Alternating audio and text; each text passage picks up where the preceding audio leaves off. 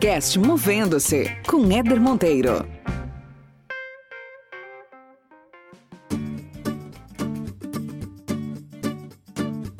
Tudo está mudando e rapidamente. Algumas atividades surgem, já outras estão desaparecendo. A diferença entre as habilidades que possuímos e as que precisamos desenvolver para trabalhar nesse novo cenário é uma das preocupações do nosso tempo. E para solucioná-la, será preciso investir a nossa energia no desenvolvimento dessas novas habilidades.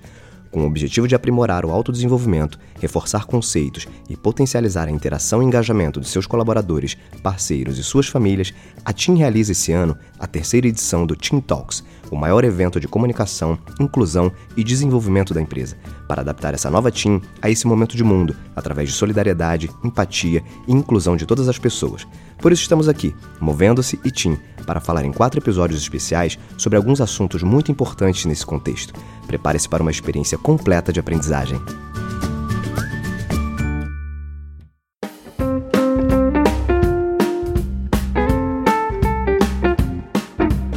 Muito bem, muito bem, começando mais um episódio especial, Team Talks.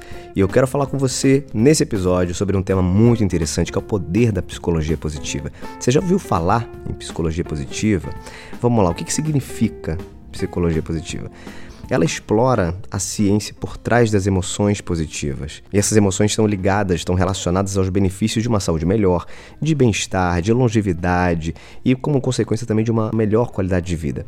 Esse termo, pessoal, ele surgiu no final da década de 90, ou seja, não é nem tão novo assim, e foi através de um psicólogo da Universidade da Pensilvânia, nos Estados Unidos, chamado Martin Seligman, que propôs um enfoque totalmente inovador naquela época. O que, ele fez? Ele passou a destacar os motivos que faziam a vida dos seus pacientes valerem a pena. Ou seja, todos aqueles pacientes que ele atendia, quando ele checava o que, que na opinião deles fazia a vida valer a pena, ele pegou todo esse, esse estudo e a partir disso ele fez da busca pela felicidade o seu principal objeto de estudo e criou uma série de métodos de treinar a mente para pensar de forma mais positiva. Então a ideia principal do Martin é que uma pessoa que mantém o foco em pensamentos e situações positivas, ela vai ter mais chance de se tornar feliz, inclusive em meio a transtornos mentais, dificuldades naturais do dia a dia. E o que, que acontece quando a gente leva esse conceito de psicologia positiva para o local de trabalho? Bom, o normal, o natural, é que a maioria de nós queira que o trabalho seja positivo, seja envolvente. Quem é que não sonha em acordar toda segunda-feira muito animado para ir para o trabalho? Todo mundo tem essa, essa vontade. E a psicologia positiva ela pode ser usada para aumentar a felicidade e a satisfação nessa nossa jornada de trabalho. Pois bem, ao longo desses anos todos, o Martin Seligman ele desenvolveu um modelo baseado em algumas evidências que seriam os ingredientes ativos do bem-estar. De forma resumida, o modelo dele inclui o seguinte: emoções positivas, engajamento, relacionamentos, significado e realização. Então vou repetir aqui para você: emoções positivas, engajamento, relacionamentos, significado e realização. Vamos conhecer um pouco sobre cada uma delas? Vamos começar então com emoções positivas. Esse elemento, gente, talvez seja a conexão mais óbvia com a felicidade, porque focar nas emoções positivas é mais do que sorrir, é, é a nossa capacidade de permanecer otimista, de ver o passado, o presente, o futuro com uma perspectiva construtiva. Então, uma visão positiva ela pode ajudar nos relacionamentos e no trabalho e inspirar outras pessoas também a serem mais criativas, a arriscarem mais. É claro que na vida de todo mundo existem os altos e baixos.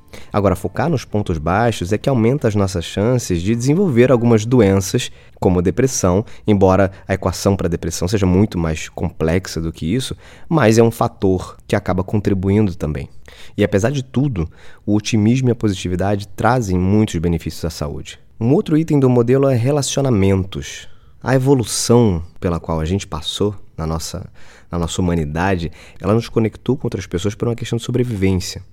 E essas conexões, elas têm de verdade o poder de afetar a forma como a gente se sente. Isso acontece por causa dos neurônios espelho que existem no nosso cérebro. Se você, por exemplo, observar duas pessoas, pensa em duas pessoas na sua equipe de trabalho, se cumprimentando de forma muito animada, rindo, os neurônios espelho que tem no seu cérebro, eles vão disparar como se você tivesse diretamente envolvido naquela situação. E dado que a gente está programado para nos conectarmos com outras pessoas e que somos neurologicamente afetados por observar o comportamento dos outros, parece até meio óbvio que os locais de trabalho também sejam um excelente ambiente para promover essas conexões. Existem algumas pesquisas já realizadas sobre os centros de dor no nosso cérebro, no cérebro humano. Basicamente, os nossos centros de dor, eles são ativados quando a gente corre o risco de ficar isolado. Ou seja, de uma perspectiva evolutiva, o isolamento ele é a pior coisa que poderia acontecer para nossa sobrevivência. E esses centros de, de, ativação, eles são como uma espécie de alarmes, de, como se fosse um alarme de incêndio no nosso corpo. Ele acaba desencorajando as pessoas a continuarem a sentir aquela dor e, portanto, a buscar se conectar socialmente com alguém ou com algum grupo. A gente precisa, neurologicamente, saber que a gente pertence a algum grupo. Isso nos ajuda a nos sentir seguros, valorizados. E assim tem sido feito por milhões de anos. E nesse ambiente de relacionamento, é natural que algumas pessoas sejam mais positivas do que outras. E essas pessoas, elas são extremamente valiosas para as organizações, especialmente se houver uma atmosfera, por exemplo, de desmotivação por conta de algum momento específico ou, ou algum ambiente de desconfiança. Então, o grande truque, o grande segredo é procurar essas pessoas. Encontre essas pessoas, valorize essas pessoas. E o mais importante, procura passar tempo com elas. Um outro elemento é engajamento. Quando a gente realiza alguma atividade que preenche essa nossa necessidade humana de, de envolvimento com algo, uma série de neurotransmissores e hormônios positivos acabam aumentando a sensação de bem-estar na gente. E esse engajamento, quando ele acontece, gente, engajamento com algo, ele nos ajuda a permanecer presente ali naquele momento. Por exemplo, quando a gente fala, quando a gente está fazendo algum tipo de atividade e que o tempo voa, né, durante essa atividade, provavelmente é porque as pessoas que estavam ali experimentando essa atividade tiveram uma sensação de envolvimento, de engajamento muito grande com aquilo. Tem um outro estudo influente que sugere que até 70% dos profissionais que utilizam seus pontos fortes no dia a dia de trabalho, eles relataram que se sentiam mais engajados, mais energizados com aquilo ali. Então todos nós precisamos de alguma coisa na nossa vida que nos absorva no momento atual, ou seja, que faça com que a gente viva de forma muito ativa aquele presente ali, como se criasse um fluxo de imersão e uma imersão muito feliz naquela tarefa ou naquela atividade. E normalmente esse tipo de fluxo de engajamento ele aumenta as nossas habilidades e também as nossas capacidades emocionais. Penúltimo item do modelo, significado, ou como muita gente gosta de chamar de propósito. Ter uma resposta sobre por que, que a gente está aqui, por que, que a gente está na Terra, é sem dúvida um ingrediente chave que pode nos levar a um sentimento de realização.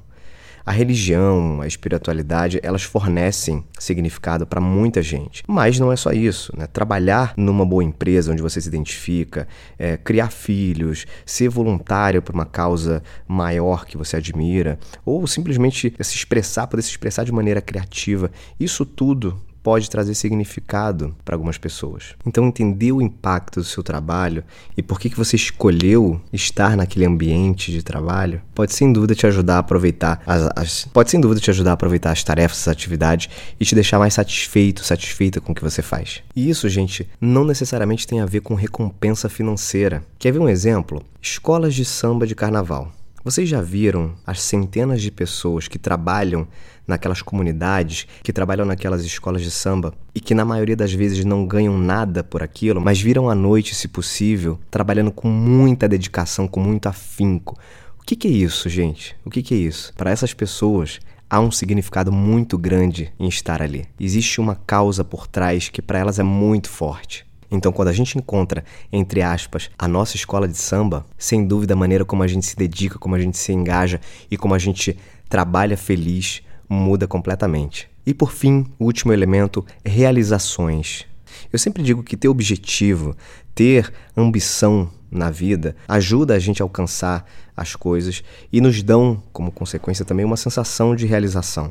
Por isso é importante que você estabeleça na tua vida metas, mas metas realistas, que possam de fato ser cumpridas.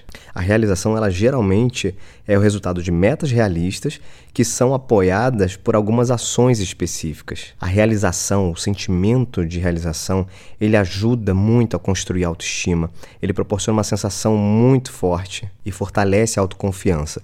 Então, se você que está me ouvindo tem filho ou pretende ter filhos, estabeleça pequenas metas para as crianças, porque desde cedo elas começam a experimentar essa sensação de realização. E para os adultos, uma dica que eu costumo dar é a seguinte: procure estabelecer na sua vida metas curtas. Porque quando a gente tem um objetivo um pouco maior, com metas maiores e, portanto, mais complexas de serem atingidas, é natural que a gente, ao identificar que chegar daquele outro lado é um desafio um pouco maior, pode ser que a gente, no meio do caminho, se desmotive.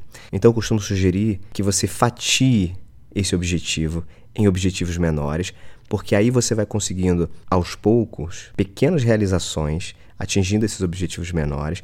Isso vai te dando mais motivação para você continuar nesse percurso até você completar toda a jornada que você tinha definido naquele objetivo inicial. Então, esse é o modelo do professor Martin Seligman, da Universidade da Pensilvânia, uma referência até hoje no mundo sobre o assunto psicologia positiva. Espero que para você tenha sido útil, que tenha provocado reflexões e que esses episódios até aqui tenham sido de alguma forma uma fonte de inspiração para você. Eu vou ficando por aqui. Beijos e abraços. Até mais.